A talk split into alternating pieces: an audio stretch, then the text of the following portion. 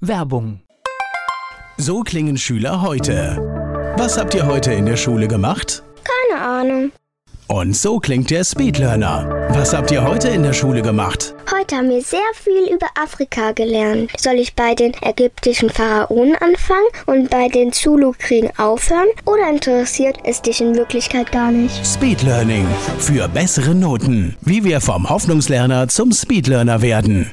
Jetzt überall im Buchhandel. Speedlearning. Der nachfolgende Podcast wird Ihnen präsentiert von den Erklärprofis. Erklärprofis.de. Die Erklärvideoagentur wünscht gute Unterhaltung. Antenne Mainz, mein heutiger Gast ist männlich. Name, Marc Wallert, Alter, 47, Geburtsort, Göttingen, Beruf. Vortragsredner und Autor. Hast du Hobbys und wenn ja, welche? Oh, ich spiele gerne Musik, im Moment ein bisschen weniger. Ich spiele aktuell Kinderlieder mit der Ukulele. Gibt es so etwas wie ein Lebensmotto? Ja, stark durch Krisen. Und nur nicht den Kopf verlieren. Besseres Lebensmotto kann man nicht haben, ne? Das hilft aktuell extrem, das stimmt. Ja. Die Menschen, die mit dir zusammenarbeiten, was meinst du, sagen die über dich? Was macht dich aus? Woran erkennt man dich? Ich glaube, eine gute Portion Humor, Zuverlässigkeit, was auch gern mal in den Perfektionismus übergehen kann und ich glaube, eine gute Portion Wertschätzung. Marc Wallert, mein Gast hier bei Antenne Mainz.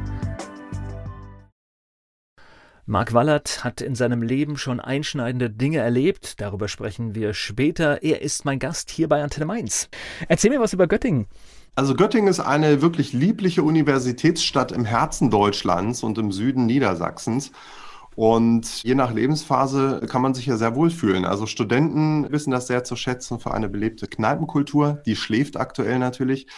Und ich als Familienvater weiß das auch sehr zu schätzen. Also sehr grün, sehr gute Luft, extrem gutes Wasser und wie ich finde auch nette Menschen.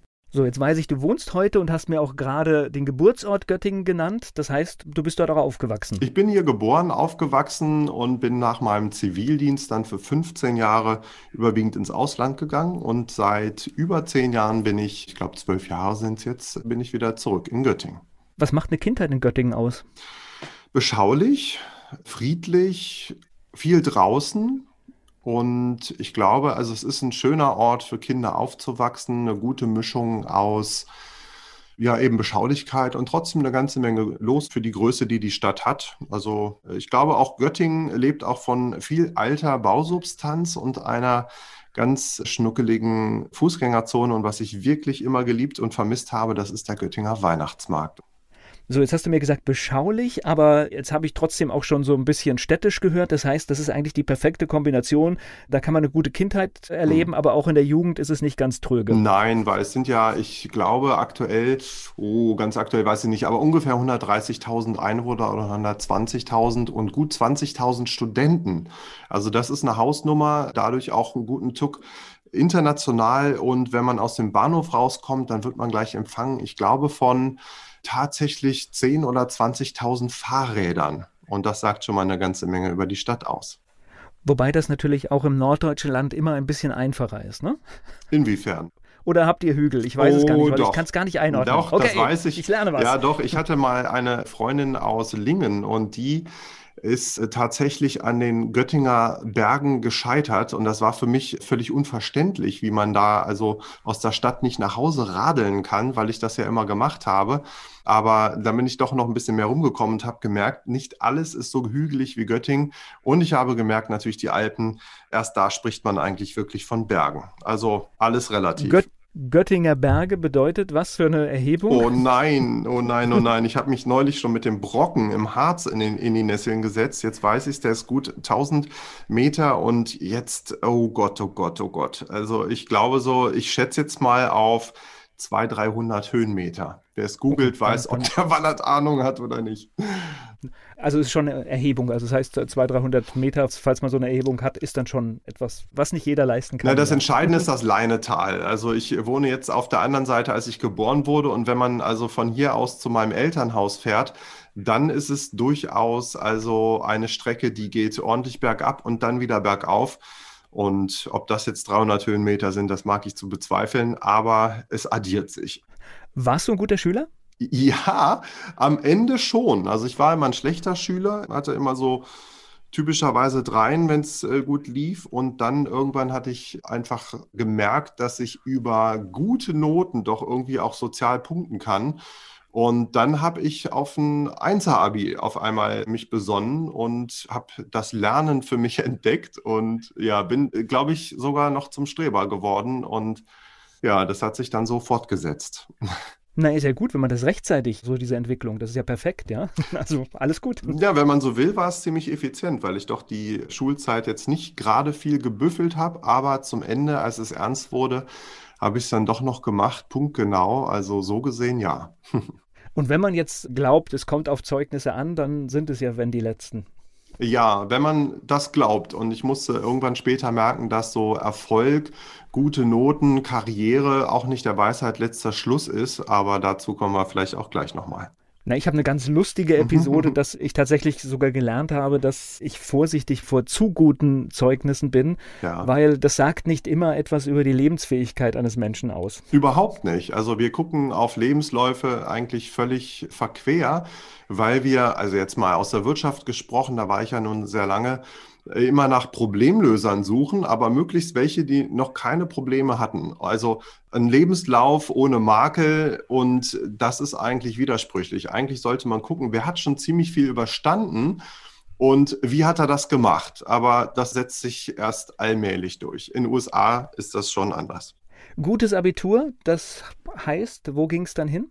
Ich habe dann studiert, wusste wirklich nicht was. Also auch das war natürlich typisch für die Zeit, dass man erstmal gute Noten gemacht hat, ohne zu wissen, wofür eigentlich. Und ich habe dann angefangen mit Sozialwissenschaften in Hannover.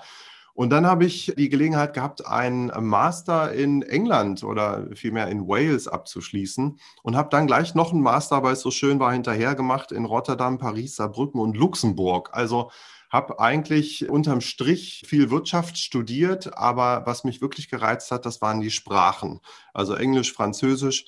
Und auch das war typisch in der Schule grottenschlecht gewesen. Aber als ich wusste, nur über die Sprachen kann ich die entsprechenden Mädchen ansprechen oder später Frauen, dann habe ich gemerkt, das lohnt sich tatsächlich. Und dann hatte ich eine ganz andere Motivation, auch Sprachen zu lernen. Dann ging das ganz leicht von der Hand.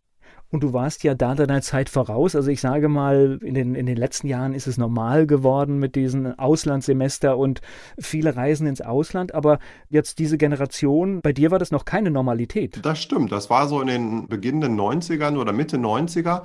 Und ich habe einfach nur eigentlich Opportunitäten genutzt. Also es hat sich immer irgendwie angeboten, ein Studiengang, der verlockend klang, wo ich dachte, ich lege mich da nicht so richtig fest, so Master of Business Administration, das ist so alles und nichts. Und da habe ich gedacht, naja, solange das mich durch die Welt bringt und Sprachen lernen lässt, ist ja alles schon mal gut. Ein schöner Abschluss als Kür. Und dann habe ich, glaube ich, doch tatsächlich also sehr viele Jahre gerne im Ausland verbracht. Inhaltlich war mir das ziemlich egal, aber so die Sprachen und das Interkulturelle, das fand ich schon immer richtig toll. Gleich geht's weiter im Gespräch mit Marc Wallert hier bei Antenne Mainz. Marc Wallert hat Spannendes zu berichten und er hat schon in jungen Jahren viele Stationen durchgemacht. Er ist mein Gast hier bei Antenne Mainz. Welche von den Stationen hat dir besonders gut gefallen? Also sehr inspirierend fand ich Paris. Da habe ich auch direkt in Montmartre, da an dem Sacré-Cœur gelebt und das war wirklich begeisternd. Allerdings nach einem halben Jahr war es so, dass ich gemerkt habe, mir fehlt dann tatsächlich das Grün. Also das ist einfach so eine permanente Hochleistung und Enge, dass ich danach nach Saarbrücken gegangen bin, auch noch zum Studium. Und das war also für mich ein Befreiungsschlag, weil ich da wieder Fahrrad fahren konnte durchs Grüne. Und das hat mir extrem gut gefallen und gut getan. Und ja, die großen Städte sind inspirierend, aber auf Dauer für mich auch schlauchend. Das wird jetzt die Saarländer und dieser Brücker wird das freuen, wenn das jemand hört, weil ja, ein schöneres Lob kann man in der Stadt da gar nicht aussprechen. Ich fand Paris ist eine wunderschöne Stadt. Ich finde sie, ich finde sie ein bisschen schmuddelig. Ja, also, ist die auch. Wenn, du so also, auf die Straße gehst, also ich, ich finde es extremst unsauber. Ich weiß jetzt nicht, ob das mein persönliches ja. Empfinden war, aber ähm, viele Großstädte sind nicht so schmuddelig wie Paris. Ja, das stimmt. Und also in der Metro, da gehören Ratten eigentlich zum täglichen Bild dazu. Muss man sich ein bisschen dran gewöhnen, ist aber auch das, was es ausmacht. Also, dass da auch sehr schmuddelige, ich sag mal, schmuddelige Menschen auch dann gegen ganz feinen, piekfein rausge geputzten Menschen sitzen, das macht es auch aus. Das Bild, was mir allerdings wirklich zu denken gegeben hat, es gibt da Motorräder, die fahren also den ganzen Tag durch die Stadt und haben nichts anderes zu tun, als Hunde-AA wegzusaugen. Die haben also einen dicken Sauger hinten drauf und dann saugen die also von den Gehwegen die Hunde-AA weg. Aber es ist trotzdem, jeder Baum, der da ist, ist also wirklich voll gemacht und genau das fand ich irgendwann doch sehr mühsam, bei jedem Schritt darauf achten zu müssen, wo ich nicht trete. Das war in Luxemburg anders und in Saarbrücken und Göttingen allemal. So, ich merke eine Vorliebe für Städte am Fluss auf alle Fälle. Ja, auch wenn die in Göttingen nicht so ausgeprägt ist, aber auch wir haben die Leine und das macht immer einen Unterschied, das stimmt. So, nach dem Studium, hast du eine Idee, wo es hingeht, was du machst? Nee, aber auch das hat sich wieder ergeben. Ich bin dann nach Luxemburg gegangen. Das war insofern auch schlüssig, weil ich ja da mit allen drei bis dahin gelernten Sprachen arbeiten konnte. Also ich war in der Unternehmensberatung bei PwC und habe da also so einen richtigen Karriereeinstieg hingelegt und war durchaus auch sehr gekickt und sehr erfolgreich, aber auch nicht so lange. Klassische Unternehmensberatung, das heißt, die Herren, die einfallen und alles optimieren? So ungefähr kann man das schon sagen. Also der klassische Nadelstreifen mit Rollkoffer. Ich bin allerdings dann, das Thema kommt immer wieder, ich bin auch durch Luxemburg mit dem Fahrrad gefahren und fand das immer irgendwie nett, dass ich da so alternativ im Anzug unterwegs sein darf. Wir haben letztlich große Finanzinstitute beraten. Jetzt war ich einer von ganz vielen und erstmal ja als Einsteiger auch ein Greenhorn, aber ich war mitten in der Maschinerie, die also wirklich viele, viele Stunden, gern auch mal 14 oder länger gearbeitet hat, um irgendwelche Prozesse zu optimieren. Was genau ich da getan habe, habe ich, also ich habe sehr gut getan. Das kann ich immer so sagen, ohne jetzt eitel zu klingen. Aber ich habe das nie wirklich verstanden und mir hat auch immer der tiefere Sinn da drin gefehlt und das ist mir irgendwann auf die Füße gefallen. Zum Glück. Das ist aber eine Karriere erstmal, die ganz viele anstreben, ne? Ja, genau. Also ich habe wirklich in Rekordzeit auch die Bestabschlüsse hingelegt und also tausend Auszeichnungen und super Firmen. Das ist der eine Teil meiner Geschichte. Und wie gesagt, ich kann den so, ohne rot zu werden oder dass mir peinlich ist, auch so sagen, weil es hat irgendwann jäh geendet, nämlich in einem Burnout. Ich spreche gleich weiter mit Marc Wallert hier bei Antenne Mainz. Marc Wallert hat ganz unglaubliche Dinge erlebt, über die wir später auch noch hier bei Antenne Mainz sprechen werden. Aber gerade fiel das Stichwort Burnout. Marc Wallert ist mein Gast hier bei Antenne Mainz. Das heißt, 14 Stunden jeden Tag, irgendwann ist vorbei, ne? Irgendwann ist vorbei. Zumindest wenn die Woche auch gerne mal sechs Tage hat, dann ist es zumindest dann vorbei. Bei mir war es so, dass ich mich einfach gefragt habe, wofür mache ich das eigentlich? Also wofür bin ich da so extrem unterwegs und habe festgestellt, viel mehr als die Suche nach Erfolg und Anerkennung war es nicht. Ich hatte also nicht diese innere Stimme, die mir gesagt hat, ich muss jetzt unbedingt Finanzinstitute optimieren oder gewinne. Das war nichts, was mich innerlich wirklich angetrieben hat. Was bedeutet Burnout? Also richtig körperlich mit allem, was dazugehört? Oder hast du noch selbst die Handbremse ziehen können? Naja, der Körper hat es für mich getan. Ich saß mhm. irgendwann, das war dann später in der Automobilindustrie bei einem Hersteller, wo ich vor dem Bildschirm saß und viele Wochen dann in einer Situation war, das Team wurde immer kleiner, das ich hatte, die Ansprüche immer größer. Und ich habe versucht, das alles zu kompensieren, bis dann ich vor diesem Monitor sitze und in meiner Tür drei Leute stehen, die alle auf mich ein letztlich schreien und sagen, was ist hiermit, was ist damit, können wir damit loslegen. Und ich habe gemerkt, da war gar nichts mehr. Ich wusste gar nicht mehr, was ich da in meinem Computer für Dateien öffnen oder zu welchen Meetings ich gehen sollte. Und das war für mich der Punkt, wo ich gemerkt habe, naja, jetzt ist eigentlich nur noch Rauschen auf dem Ohr. Ich habe keine Chance mehr, das irgendwie zu bewältigen und musste das Einzige tun, was hier noch Sinn gemacht hat, nämlich nach Hause gehen. Und das war dann auch erstmal für ein paar Wochen der Fall. Also da ging nichts mehr. Und das heißt, dann sitzt man zu Hause und versucht, äh, wieder auf die Reihe zu kommen? Oder? Ja, ich habe erstmal dem Rauschen in den Ohren gelauscht und dann irgendwann ist mir klar geworden, was ich da eigentlich gemacht habe, was ich normalerweise nie gemacht habe. Also wirklich Stichwort zuverlässig. Also ich habe alles gemacht, was ich irgendwo zugesagt habe und tue das auch heute noch. Aber ich habe eben Dinge zugesagt, die mir, die erstens eigentlich in letzter Konsequenz unmöglich waren in, unter den Umständen und ich habe heute gelernt, dass ich eben nur noch das zusage, was ich auch wirklich für mich für sinnvoll halte. Das ist doch schon mal eine hervorragende Erkenntnis. Du bist da alleine, weil, weil wenn, wenn du sagst, es hat gerauscht in deinem Ohr, meinst du es wirklich körperlich oder eher sinnbildlich?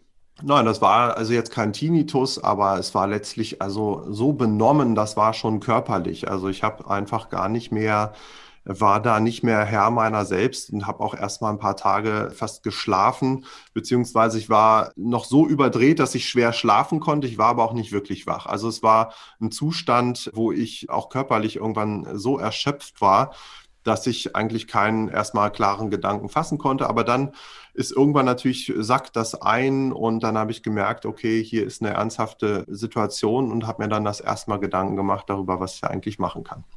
Aber dann hast du es insoweit noch ganz gut getroffen, weil ich habe bewusst jetzt nachgefragt, weil es gibt ja ganz viele Menschen, die ja tatsächlich mit Hörsturz und all diesen ganz schlimmen Geschichten eigentlich auf sowas reagieren und jahrelang gesundheitlich angeschlagen sind. Und ich bin der Meinung, das ist kein Job der Welt wert.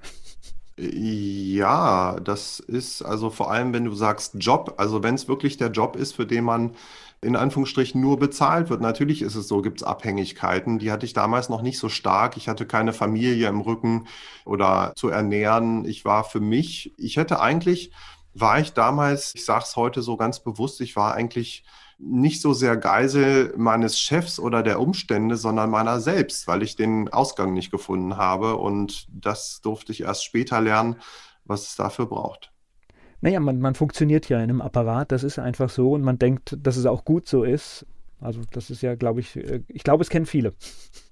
Ich glaube auch, das kennen viele und ich habe auch heute viele Zuschriften von Lesern meines Buchs, die genau in ähnlichen Situationen stecken oder gesteckt haben und die da auch dankbar sind dann für die Offenheit, mit der ich das teile und vor allem auch einfach einen Einblick gebe, was eigentlich helfen kann, um da auch wieder rauszukommen. Gleich geht's weiter im Gespräch mit Marc Wallert hier bei Antenne Mainz. Marc Wallert, mein Gast hier bei Antenne Mainz. Nach Burnout musste es dann irgendwann weitergehen. Darüber spreche ich jetzt mit ihm hier bei Antenne Mainz.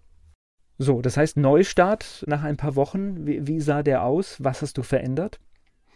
Naja, ich habe tragischerweise nach diesem Burnout erstmal ganz wenig verändert. Also ich habe zwar dafür gesorgt oder der Arbeitgeber hat dafür gesorgt, dass ich danach wieder eingestiegen bin unter Umständen oder die es möglich gemacht haben, meinen Job auch wirklich nachhaltig zu machen. Ich war also noch einige Jahre dort aber ich habe zu schnell wieder an mein altes Leben angeknüpft und bin wieder in diesen Beruf und später sogar nochmal in einen ähnlichen Beruf reingegangen. Und das Bild, was ich hatte, ich dachte immer, ich sei so ein ganz starkes Stehaufmännchen. Also mich kriegt eigentlich nichts unter, ich bin wieder zurück, ich greife wieder an. Und da gucke ich heute ganz skeptisch drauf, weil ich glaube, das ist kein gutes Vorbild in Krisen, weil wer nur aufsteht und Krönchen richtet, weitermacht, der landet im Krisenkarussell. Also bei dem, so war es bei mir, der kommt von eigentlich einem Job und Burnout in den nächsten.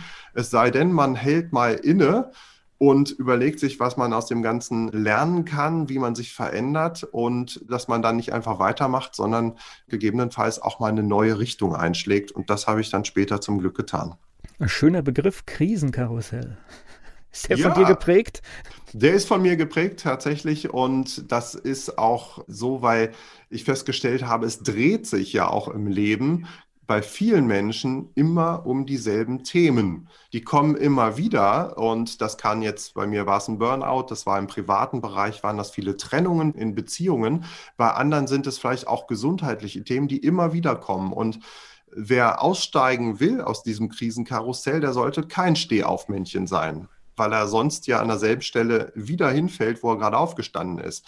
Wer also statisch bleibt, wie so eine Holzfigur, der wird im Krisenkarussell bleiben. Wer allerdings organisch mal in sich geht und reflektiert, was er verändern kann, dem steht die Chance offen, eben neue Wege zu gehen.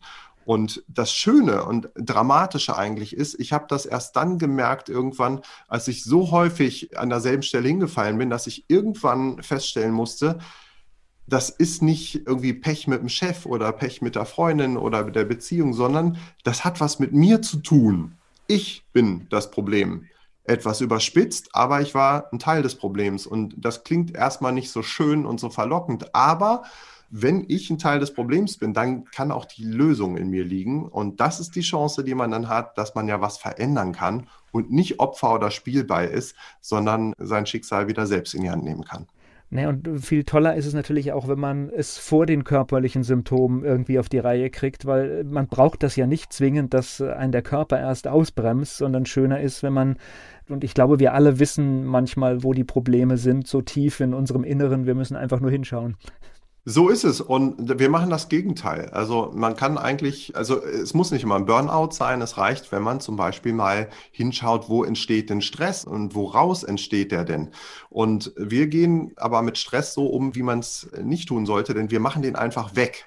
Also wir warten, bis der weg ist oder ist alles gut. Ich empfehle auch Meditation und alles Mögliche, was man tun kann gegen Stress. Aber man sollte nicht vergessen, sich zu fragen, woher kommt der eigentlich? Was will der mir sagen? Weil wir würden ja auch jetzt nicht, wenn es irgendwie, wenn der Rauchmelder angeht und so kann man Stress eigentlich verstehen und der anfängt zu piepen, dann nervt das natürlich auch. Aber da nehmen wir ja nicht die Batterien raus. Wir schrauben die ja nicht ab, sondern wir gucken ja, Mensch, raucht es da irgendwo oder brennt es vielleicht sogar? Und dann löschen wir den Brand. Aber wir schrauben ja ja bitte nicht den Rauchmelder ab. Das allerdings machen viele Menschen mit Stress, die versuchen ihn nur wegzukriegen, ohne eigentlich den Ursachen auf den Grund zu gehen. Marc Wallert, mein Gast hier bei Antenne Mainz. Nicht immer macht man nach einem Burnout alles richtig und so war es auch bei meinem heutigen Gast. Marc Wallert ist mein Gast hier bei Antenne Mainz. Du hast nach deiner ersten Erfahrung dann wieder weitergemacht? Ja, ich habe äh, tragischerweise nach meinem Burnout mir zwar eine Auszeit genommen, ich habe viel Musik gemacht, ich war für ein Jahr in Spanien und habe da einen alten Herzenswunsch, also ein Musikprojekt realisiert. Danach bin ich aber wieder eingestiegen, auch wieder als Senior-Controller in einem Medizintechnikkonzern und das war etwas, ich habe immer gedacht, okay, was kann ich? Das kann ich gut, ja. Also ich bin durchaus auch ein analytischer Mensch, aber ich hätte mich besser fragen sollen, was fällt mir leicht? Wobei habe ich Freude? Wo leuchten meine Augen? Und dann hätte ich rausgefunden, dass so das Optimieren von Zahlen mir jetzt nicht so am Herzen liegt, sondern eigentlich ist es das, wenn ich irgendwie Einfluss nehmen kann, dass es Menschen gut geht, beziehungsweise sie gestärkt werden, auch gerade in schwierigen Zeiten und danach, das ist was, was mir wirklich Antrieb gibt. Und das äh, habe ich dann später zur Grundlage genommen, auch einen neuen Weg einzuschlagen, nämlich mit Menschen und für Menschen zu arbeiten. Hast du den Weg analytisch gefunden oder gab es dann nochmal ein Vorkommnis? Naja, ich habe im fortgeschrittenen Alter mit Ende 38 dann also im privaten Bereich so einen Arschtritt bekommen, dass ich in der Beziehung feststellen musste, das liegt jetzt nicht immer nur irgendwie an der Beziehung oder an meinem Gegenüber, meiner Freundin, sondern das hat was mit mir zu tun. Also ich brauchte diesen absoluten Tiefpunkt und ich glaube, das ist oft so, dass viele Menschen eben eine oder zwei oder manche noch mehr Krisen brauchen im Leben, um letztlich zu sehen, darin steckt eben tatsächlich auch wenn das abgegriffen klingt, aber darin steckt eben häufig auch eine Chance. Und für mich war die Chance, dann hinzuschauen, zu überlegen, aha, wenn das was mit mir zu tun hat, was ist es, was kann ich tun? Und das habe ich sehr analytisch oder sehr stringent gemacht. Ich habe also viel Persönlichkeitsentwicklung, viele Seminare, Coachings und so weiter gemacht, um dem mal auf den Grund zu gehen. Und am Ende hat es dahin geführt, wo ich heute bin. Das war aber dann so bei dir, dass letztendlich das Berufliche und irgendwann auch das Private nicht mehr gestimmt hat.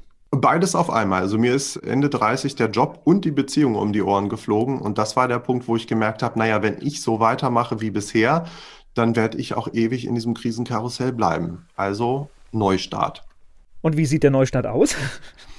Nee, der erste Schritt war, dass ich noch im selben Unternehmen, wo ich fünf Jahre Senior-Controller war, dann gemerkt habe, ich möchte mit Menschen und für Menschen arbeiten. Und dann habe ich als letztlich Manager oder als Führungskraft von Führungskräften einen Bereich übernommen. Das waren Versorgungszentren, orthopädietechnische, zu denen Menschen gekommen sind, die ihre Beine typischerweise verloren haben.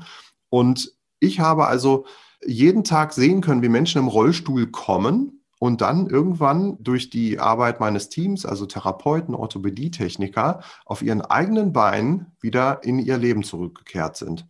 Das war etwas, da habe ich gemerkt, das macht unmittelbar Sinn, das erfüllt mich auch.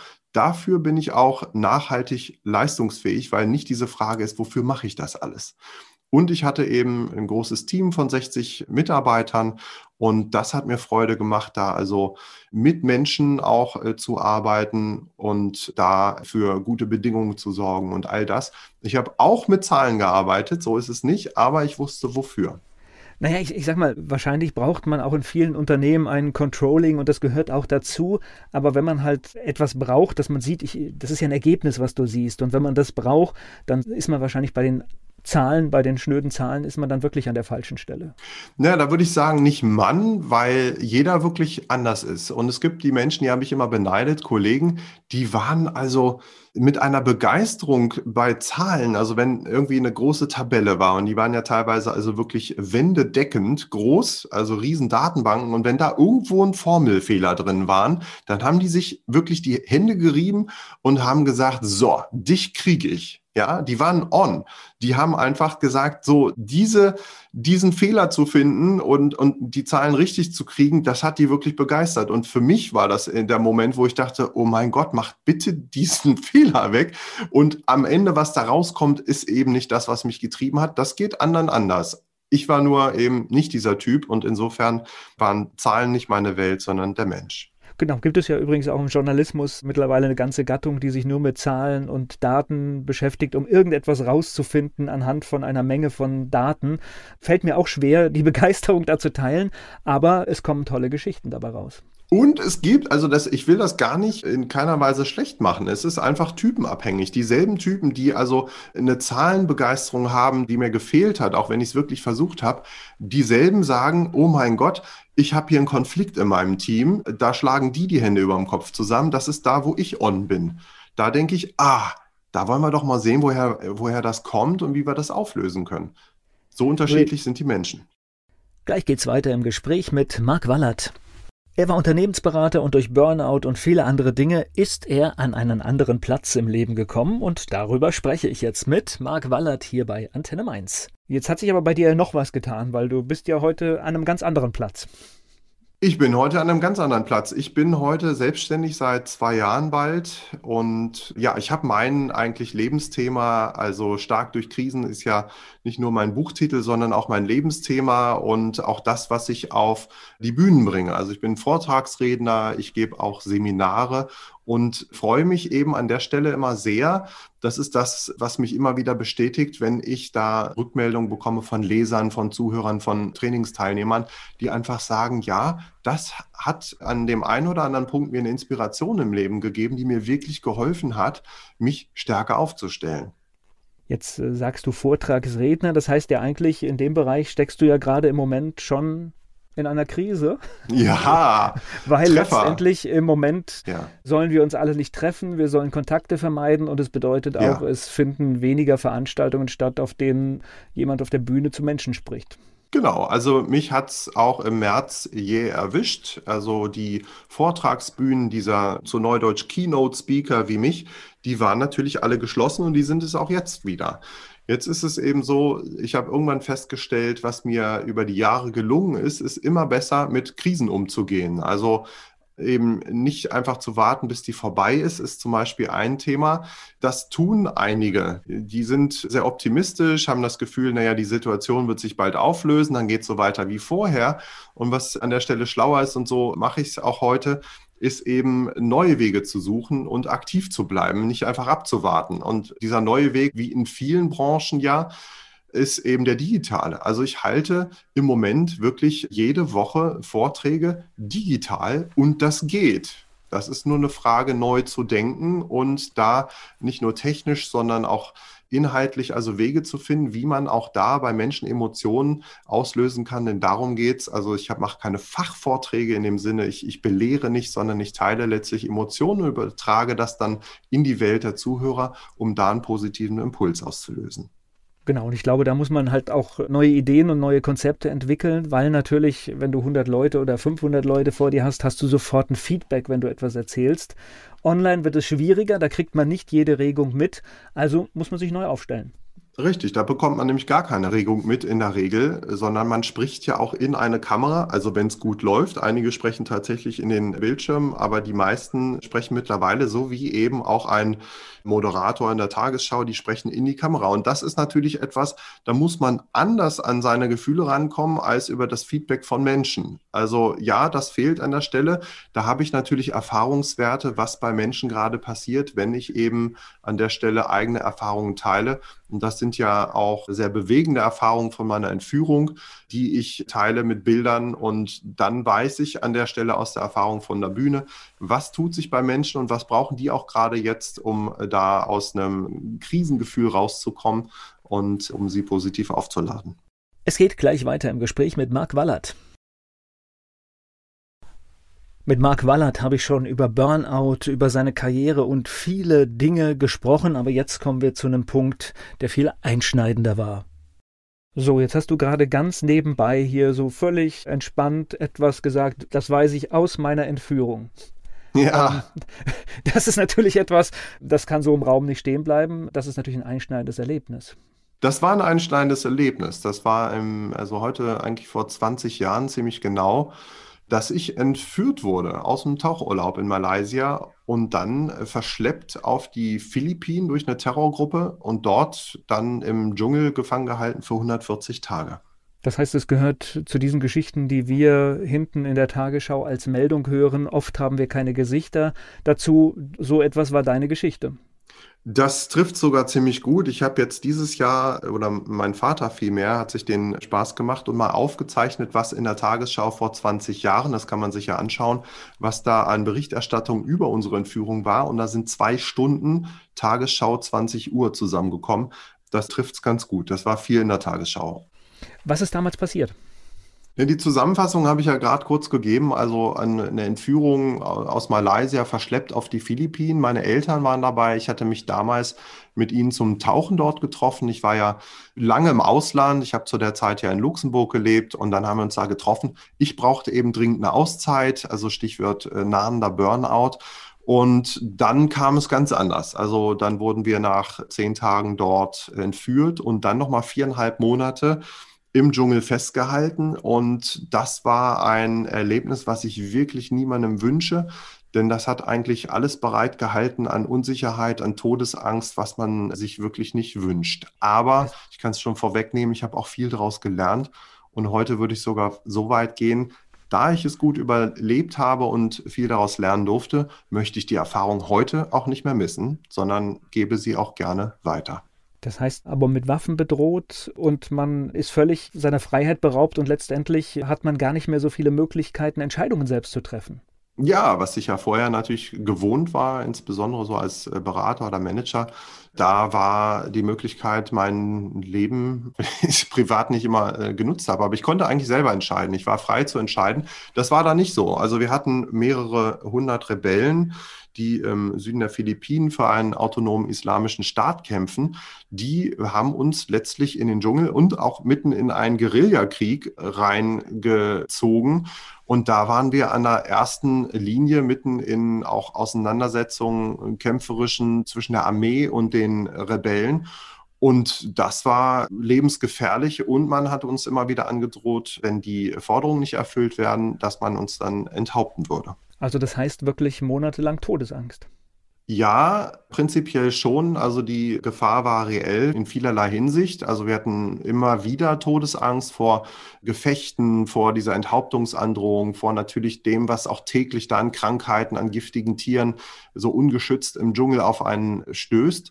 Aber es ist äh, so, auch das habe ich damals gelernt, man kann schon gar nicht permanent in Todesangst sein, sondern man muss tatsächlich auch Wege finden und das macht eigentlich auch das Unterbewusstsein, um die Todesangst zwischendurch aufzulösen. Und eine ganz kuriose Art, die ich damals an mir dann festgestellt habe, das war Galgenhumor. Also Galgenhumor kann man sich auch fragen, warum lacht jemand, der zum Galgen geht? Bei mir war es, also um, um vielleicht ein Beispiel zu geben, als man eben sagte, uns angedroht hat, uns zu enthaupten, da kam mir dann der Satz, jetzt nur nicht den Kopf verlieren. So. Ja, kommt an. Funktioniert kommt auch an. heute noch, ja. Funkt, funktioniert auch heute noch. Wir hatten viele, viele dieser wirklich makabren Sprüche und es war nicht so, dass es jetzt per se lustig war. Es war eigentlich so todernst, dass eben es wichtig ist, das mit Humor aufzulösen. Alternative, Lachen und Weinen hängt ganz eng zusammen, aber irgendwie müssen die Emotionen abfließen, weil sonst platzt man. Wie seid ihr aus der Situation rausgekommen? Am Ende wurde Lösegeld gezahlt, kurioserweise durch eine Stiftung aus Libyen von Gaddafi. Und das war also insgesamt eine ganz, ganz verrückte Geschichte. Das gehörte dazu. Und dann wurden wir nacheinander freigelassen. Also ich war einer der letzten oder die letzte Gruppe waren vier westliche Geiseln, ein Franzose, zwei Finnen und ich. Und wir wurden dann nach viereinhalb Monaten freigelassen. Marc Wallert, mein Gast hier bei Antenne Mainz. Marc Wallert wurde entführt. Es ist natürlich alles gut ausgegangen, deswegen können wir mit ihm sprechen. Er ist mein Gast hier bei Antenne Mainz. Wenn ich jetzt diese Auflösung da höre, dann ist es ja auch eine Geschichte, die, die klingt schon so, als wenn da wirklich die Verkettung auch von vielen glücklichen Momenten waren, dass es so passiert ist, weil ja. ich glaube, auf dieses Lösegeld konntet ihr nicht setzen. Da konnten wir nicht drauf setzen, haben aber natürlich drauf gehofft, weil es eigentlich irgendwann sich abgezeichnet hat, dass es der einzige Ausweg sein würde. Also kein Lösegeld hätte uns wahrscheinlich das Leben gekostet. Es war auch so, dass andere Geiselgruppen oder eine andere Geiselgruppe zur selben Zeit, die wurden also auch umgebracht. Also auf einer anderen Insel von derselben Organisation. Das war also sehr reell wir hatten dieses Glück, dass Lösegeld gezahlt wird und wir hatten auch das Glück, dass eben damals eine ganz hohe mediale Aufmerksamkeit war. Ich hatte es kurz erläutert, es war viel in den Medien, viel in der Tagesschau, es war in, in vielen Nationen, weil wir aus sieben Nationen kamen wo das also sehr präsent war. Dadurch war der politische Druck sehr hoch und deswegen auch alles gemacht worden, nicht nur Lösegeld gezahlt worden, sondern alles gemacht worden, um uns in der Zeit zu unterstützen und vor allem auch lebendig dort wieder rauszubekommen. Und das war ein großes Glück. Dafür bin ich bis heute dankbar. Auch dafür, dass ganz viele Menschen in der Zeit uns unterstützt haben. Die haben uns Pakete dorthin geschickt mit Nahrung, mit Kleidung. Die haben für uns gebetet. Die haben uns danach herzlich in Empfang genommen. Und da kann ich auch und bin das bis heute einfach nur glücklich sein und dankbar. Wie war das Gefühl, der erste Moment, wo man merkt, man ist in Sicherheit? Merkt man das überhaupt sofort? Ja, in Sicherheit, das war tatsächlich sehr schnell spürbar. Also wir sind raus an dem letzten Tag. Das war sehr aufregend. Auch das war lebensgefährlich, weil da Gefechte mit Toten und Verletzten waren direkt um uns rum. Und wir sind letztlich aus einer Gefechtssituation rausgeholt worden. Bei mir war es so, ich sollte zurückbleiben. Also die Rebellen haben gesagt, wir lassen jetzt drei frei, aber Wallert bleibt hier. Und das habe ich also vor meinen Augen mit ansehen müssen, wie also um meine Freilassung nochmal gerungen wurde. Am Ende saßen wir irgendwann in äh, Militärfahrzeugen und sind durch diese letztlich sehr brenzliche Situation rausgefahren und dann haben wir diese Hubschrauber bestiegen, die man sonst nur so aus irgendwelchen apokalyptischen Apokalypse-Filmen kennt. Diese Kriegshubschrauber, Tomahawk oder so mit ausgehängten Türen und Maschinengewehren besetzt da. Damit sind wir rausgeflogen und da dachte ich immer noch, naja, so eine Bodenluftrakete, wer weiß. Aber als wir gelandet sind und befestigte Häuser zu sehen waren und viele Menschen, da habe ich dann gemerkt, ich bin tatsächlich frei. Und das war wirklich ein absolut unbeschreiblich euphorisches Gefühl. Wie lange wirkt denn das nach, bis man zu Hause ist? Ich glaube, dass der, hm. man hat auch da Albträume und all diese Geschichten oder kommt sehr schnell Normalität? Ja, in meinem Fall fast zu schnell. Also ich hatte Euphorie eine ganze Weile durchaus. Ich hatte durchaus auch Träume wenige Wochen. Also das hat nicht lange gedauert. Dann waren die zum Glück weg. Also von Gefechtssituationen bin ich immer mal wieder schweißgebadet nachts aufgewacht. Ich hatte aber kein langes, dieses posttraumatische Belastungssyndrom. Das hatte ich zum Glück nicht nachhaltig und habe das auch heute nicht. Also ich träume davon in keiner Weise. Aber ich habe danach erstmal ein unbeschreibliches Gefühl von Friede und Freiheit gehabt. Also das war mir vorher kein Begriff. Das war für mich irgendwie selbstverständlich. Das weiß ich bis heute zu schätzen. Ich habe dann aber leider zu schnell an mein altes Leben angeknüpft und wir hatten das ja eingangs auch gesagt. Ich war eigentlich schon als Unternehmensberater in Luxemburg hochgradig gestresst und bin dann in Köln, also in, in die Automobilindustrie gegangen und dann habe ich das zum zweiten Mal und später zum dritten Mal eigentlich mein altes Leben wiederholt. Ich war stolz darauf, auf das Stehaufmännchen, aber schlau war das nicht. Ich hätte nach der Entführung eigentlich lernen können, Warum bin ich so stark durch die Entführung gekommen? Weil ich dort ganz konkret, also insbesondere meinen Eltern oder meiner Mutter und auch anderen Geiseln helfen konnte, durch diese Krise durchzukommen. Und das hat mir so viel Kraft gegeben und das habe ich erst äh, später realisiert und dann auch beruflich für mich zum Ziel gemacht. Und gleich geht's weiter im Gespräch mit Marc Wallert. Marc Wallert, mein Gast hier bei Antenne Mainz. Er wurde entführt, wurde mehrere Monate lang festgehalten.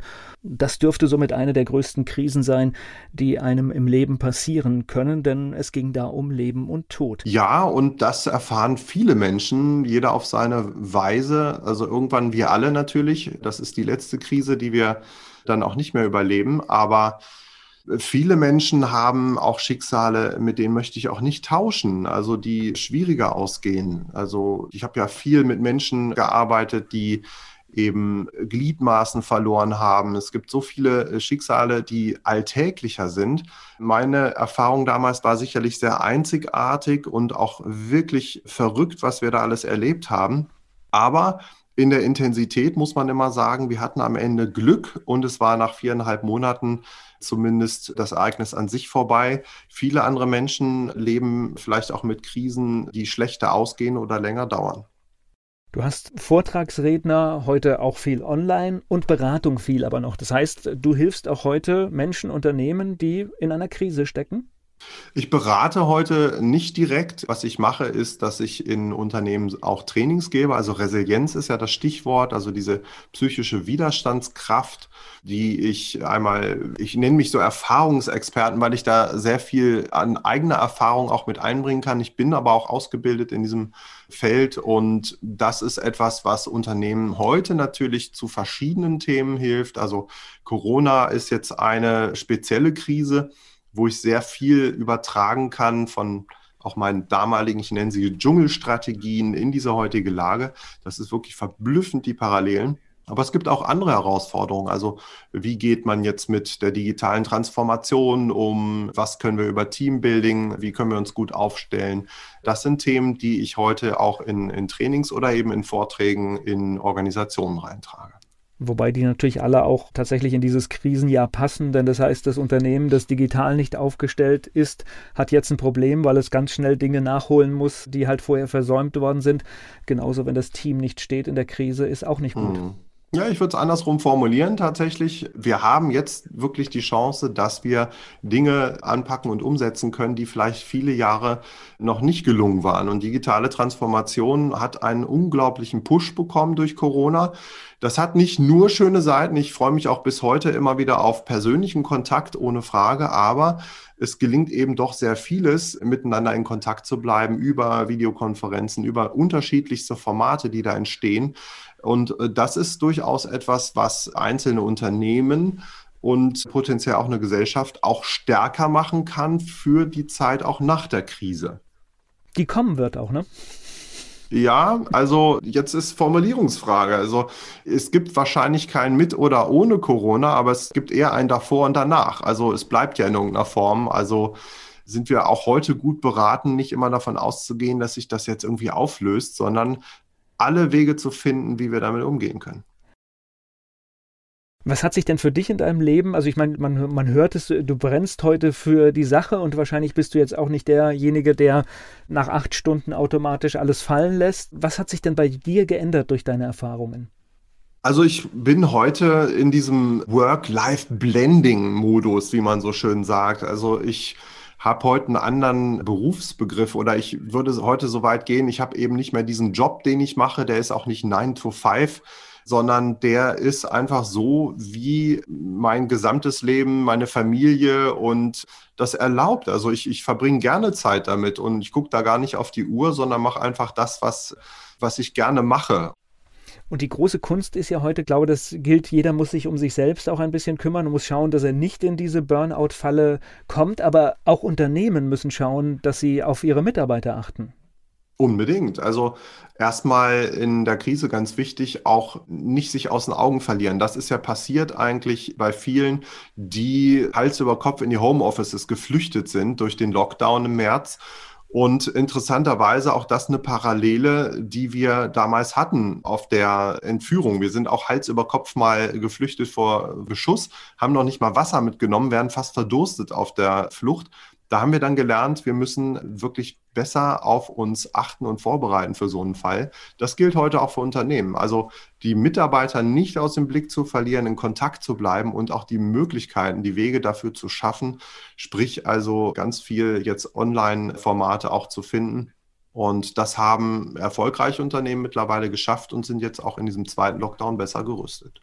Also es geht auch darum, das heißt, wenn ich ein digitales Meeting habe, dann kann ich mich auch genauso wie in echt in der Präsenz verhalten, indem ich einfach tatsächlich auch vielleicht vorne fünf Minuten mal frage, wie geht's euch? Gibt es irgendwas, was euch bedrückt? All diese Geschichten sind ja auch online machbar.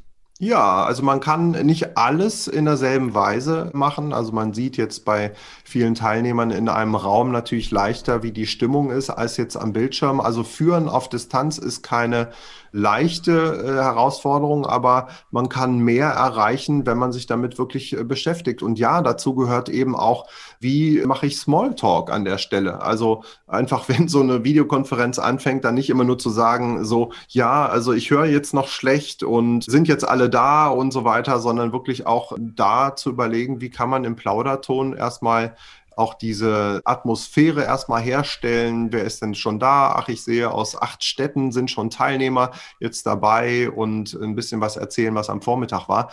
Ist ein bisschen Übung und Übung kommt vom Machen. Und ich glaube, da wurde auch sehr schnell gelernt, wie äh, Teams äh, nämlich in solchen Zeiten zusammenhalten. Und ja, gute Teams tatsächlich, die sind gut aufgestellt, weil die mehr Vertrauen haben. Und das gehört in der Distanz natürlich viel mehr dazu, noch als wenn irgendwie jeder voneinander sitzt und Stichwort Kontrolle leichter ist. Gleich geht es weiter im Gespräch mit Marc Wallert. Mark Wallert hat schon eine ganz große Krise in seinem Leben durchlebt. Er wurde entführt, mehrere Monate. Er ist mein Gast hier bei Antenne Mainz. Es gibt ja diesen abgedroschenen Spruch der Krise als Chance, den man auch oft jetzt gerade hört, aber tatsächlich meine Beobachtung ist, es gibt Unternehmen, die wirklich in einer aussichtslosen Situation erstmal äh, dann doch Dinge schaffen, die unglaublich sind, die in wenigen Tagen neue Strukturen schaffen, neue Ideen und auf einmal für zwei Monate halt was völlig anderes machen.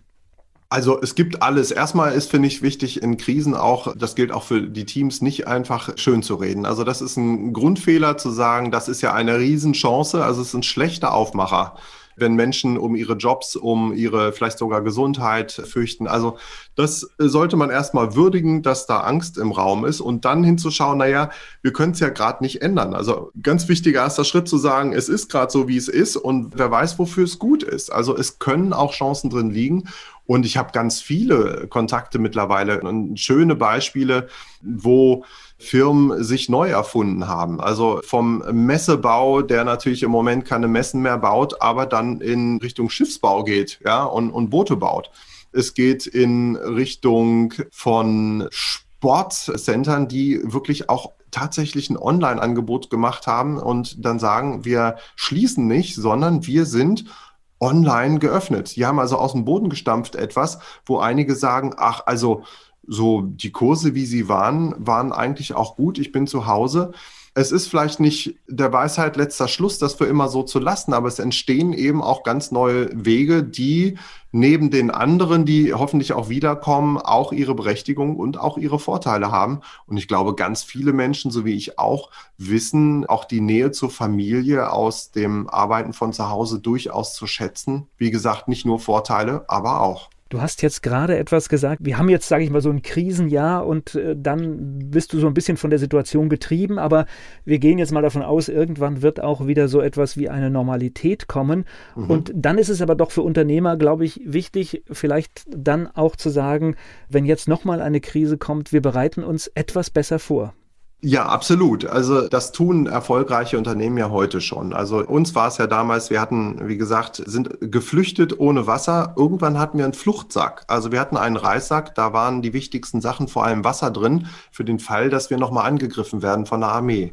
Dasselbe gilt heute für Unternehmen. Die haben einen digitalen Fluchtsack. Also die sind vielleicht beim ersten Lockdown noch unvorbereitet gewesen, aber jetzt zeigt sich, haben sie nachgearbeitet, ist da ein digitales Paket, also wo jeder Mitarbeiter einen Laptop und alles das hat, was er eben braucht, um von zu Hause in Kontakt zu bleiben oder nicht. Und wenn man jetzt mal weiterdenkt, das ist jetzt nur der Umgang mit einer weiteren Krise, aber wenn man jetzt sagt, diese aktuelle Zeit ist vorbei, dann ist ein Fehler zu sagen, ah, wir können alles wieder machen wie vorher, wir machen jetzt alles so wie vorher, sondern sich zu fragen, was, welche Chancen haben wir denn, was haben wir gelernt aus dieser Krise und was wollen wir davon Gutes, was entstanden ist, auch beibehalten. Und vielleicht muss man nicht jedes Meeting in Präsenz machen, auch wenn ich das wirklich charmant finde, ganz persönlich, aber man kann ja überlegen, wo haben wir die Chance, eben mehr Nähe nicht nur zur Familie, sondern auch zu den Kunden zu haben, indem wir das eine oder andere eben doch auch in Zukunft digital machen, selbst wenn wir uns persönlich wieder treffen dürfen. Also ich bin da komplett bei dir und ich hoffe, dass wir sehr viele Dinge nicht so machen wie vorher, weil es gibt ja durchaus auch sehr positive Ereignisse, die passiert sind. Ich weiß nicht, viele haben die Bilder gesehen aus Venedig, wie trübes Wasser innerhalb äh, von zwei Monaten ohne Menschen auf einmal wieder glasklar wird und du Fische siehst. All das sollte uns zu denken geben und tatsächlich auch diese Meetingkultur. Ich muss für ein 30-Minuten-Meeting nicht in die nächste Stadt fahren. Das ist tatsächlich unnötig und wäre natürlich auch für die nächste Krise, die um unser Klima geht, eine tolle Sache, wenn wir das beibehalten. Da kann ich nur zustimmen, weil es da auch nicht nur um eine Kostenreduktion gibt. Da ist man natürlich schnell dabei zu sagen, wir sagen jetzt die großen Veranstaltungen ab. Das wäre jetzt auch falsch. Aber es geht hier eben, es hat ja viele Nebeneffekte. Du hast genannt schon, für die Umwelt ist einer, aber auch für persönliche Kontakte, also mehr Flexibilität zu haben, hat der einen oder anderen Familie durchaus gut getan, dass Papa oder eben auch Mama öfter mal zu Hause ist dann ist es natürlich auch eine Herausforderung, manches Mal, auch das haben wir im Lockdown erlebt, aber ich glaube, wir haben viel, viel daraus gelernt. Und Veranstaltungen, ich denke, da gibt es neue Formate, können auch hybrid sein. Große Firmen müssen nicht alle an ihrem Standort einfallen, sondern man kann das vielleicht auch an zwei, drei Standorten machen und nutzt dann halt Präsenz und Video zusammen und spart damit tatsächlich viel Ressourcen und hat trotzdem beide Momente. Exakt. Und das macht auch Spaß. Es gibt da ja ganz neue Möglichkeiten, die auch dem fernsehverwöhnten Auge durchaus eine Menge Unterhaltung bieten. Da wird also Musik mit eingespielt, also vieles, was was man sonst nur von Präsenzveranstaltungen kennt. Und das Tolle ist, eigentlich alle berichten, die diese Hybridveranstaltung machen, sie haben einen großen Vorteil. Also alle haben Tränchen und sagen sich, naja, wir wären schon gerne äh, zusammengekommen, aber alle zusammen klappt aus vielen Gründen nicht. Entweder viele Standorte oder man hat eben Terminkonflikt und die Zahl der Teilnehmer wird durchaus viel, viel größer. Und unsere Erfahrung damit, wie man das Ganze interaktiv gestalten kann, das ist in den letzten Monaten gewachsen. Und da sind wirklich, wirklich schöne Veranstaltungen entstanden, die mir und auch vielen, vielen Teilnehmern sehr, sehr viel Freude bereitet haben. Gleich geht's weiter im Gespräch mit Marc Wallert. Burnout, Entführung und vieles war heute Thema hier im Gespräch mit Marc Wallert bei Antenne Mainz. Wenn du in der Tagesschau heute die Meldung über eine Entführung hörst, hörst du da anders hin?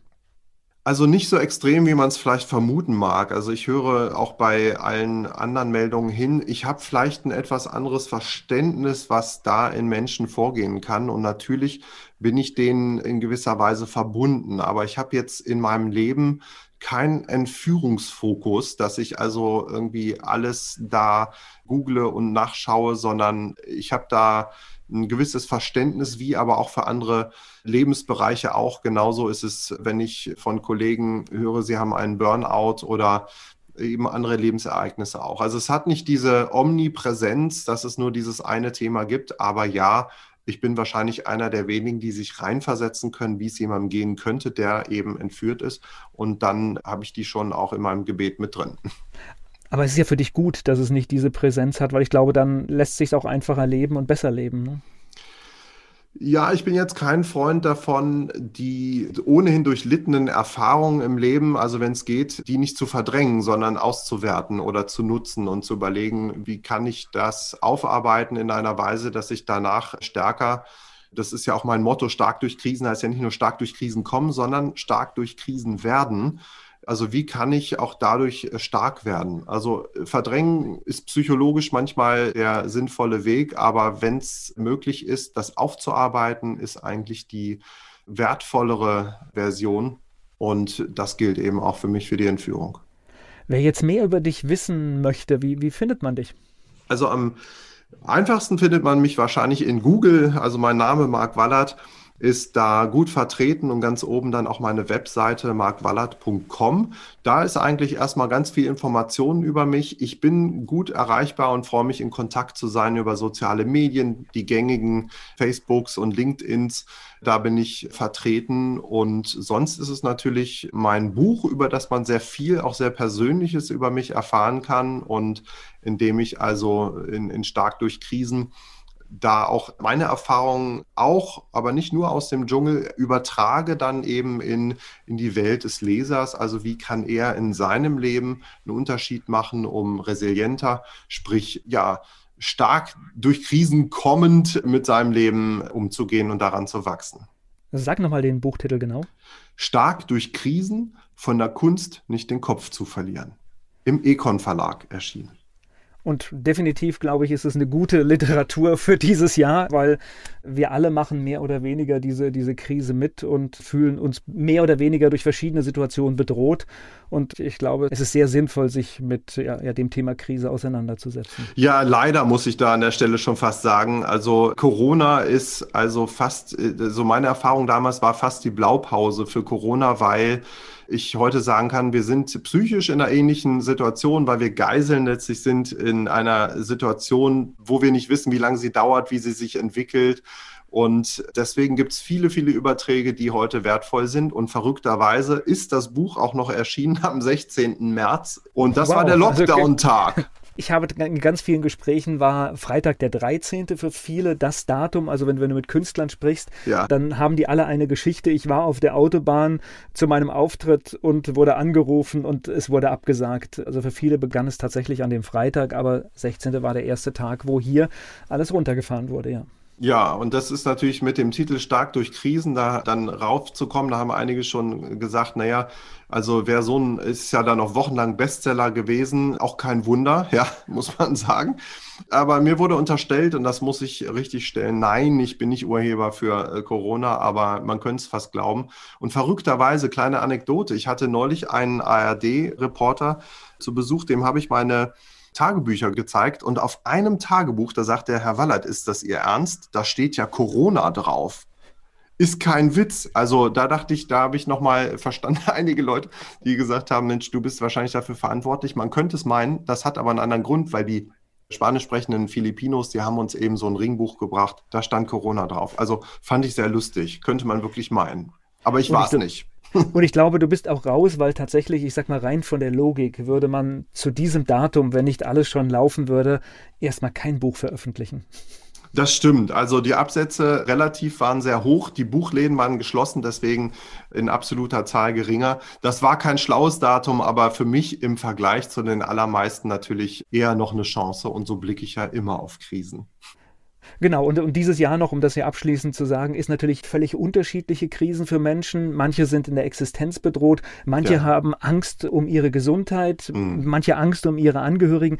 Und das Fatale ist ja halt einfach, diese ganzen Ängste jetzt auch ja, miteinander irgendwie zu bewältigen, weil die natürlich zum Teil auch gegeneinander gehen. Welche Ängste heißt, gehen gegeneinander? Naja, das heißt, eine Gruppe hat Angst um, um, um ja. die Gesundheit, die andere Angst um ihre Existenz. Und die einen möchten halt ihre Geschäfte aufmachen, ja. die anderen erwarten, dass sie zugemacht werden. Und das sind natürlich Diskussionen, die ausgefochten werden müssen noch. Ja, und das ist tatsächlich das, was mir damals geholfen hat. Das ist diese Kunst, nicht den Kopf zu verlieren. Und das heißt eigentlich nichts anderes, nicht nur physisch gesehen, sondern psychisch vor allem, dass ich positiv bleibe, ohne leichtfertig zu werden. Weil damals habe ich festgestellt, positives Denken kann tödlich sein, nämlich dann, wenn man reelle Risiken unterschätzt. Also diejenigen, die jetzt zum Beispiel um ihre berufliche Existenz äh, Sorge haben, denen ist mit Optimismus natürlich geholfen, aber die sollten trotzdem den reellen Risiken ins Auge blicken und nicht davon ausgehen, ach, das ist alles halb so schlimm, geht bald vorüber, der Staat wird es schon machen, sondern alles tun, um irgendwie mit der Situation umzugehen. Und dieser Balanceakt zwischen Optimismus und Realismus, das ist eine Herausforderung, aber es ist möglich und der beste Weg, den man gehen kann. Das ist ein schönes Schlusswort. Lass ich so stehen. Bedanke mich für das Gespräch. Ebenso. Vielen Dank. Dieser Podcast wurde präsentiert von den Erklärprofis. Erklärprofis.de Werbung. So klingen Schüler heute. Was habt ihr heute in der Schule gemacht? Keine Ahnung. Und so klingt der Speedlearner. Was habt ihr heute in der Schule gemacht? Heute haben wir sehr viel über Afrika gelernt. Soll ich bei den ägyptischen Pharaonen anfangen und bei den Zulu-Kriegen aufhören? Oder interessiert es dich in Wirklichkeit gar nicht? Speed Learning. Für bessere Noten. Wie wir vom Hoffnungslerner zum Speedlearner werden. Jetzt überall im Buchhandel. Speed Learning.